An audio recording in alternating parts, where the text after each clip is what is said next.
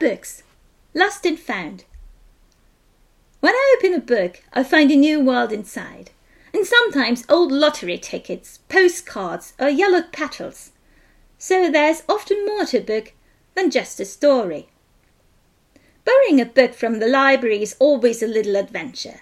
It often tells you who had it in their fingers before. Milk, bread, glue, apples, braces was once written on a note someone had left in a romance novel. I suspect a worried mother with a teenager behind it who sent the child to shop and pick up the braces. The text of this postcard was more mysterious. Dear Helmut, Lake Garda is beautiful. A had a little accident yesterday, but she's all right now.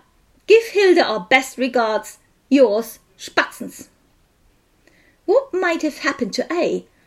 Are Hilda and Helmut, and why is Mr. Spatz sending a card from Lake Garda when the stamp clearly says Austria? Sent too late? No stamps left?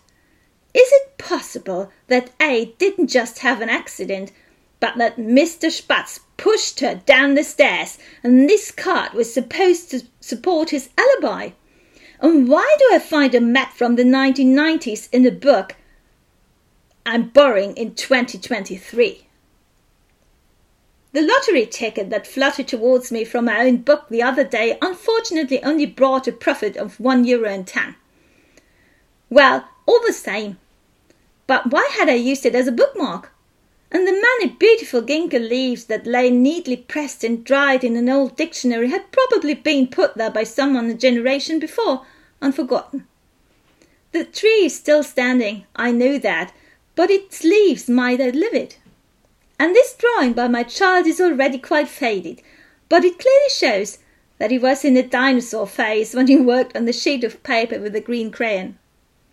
Sometimes such forgotten mementos are more valuable than the book itself, and the library can contain a whole life full of memories of holidays, earlier and later generations, as well as of the Spatz family, of which we hope that A will also have returned safe and sound from a holiday on Lake Garda.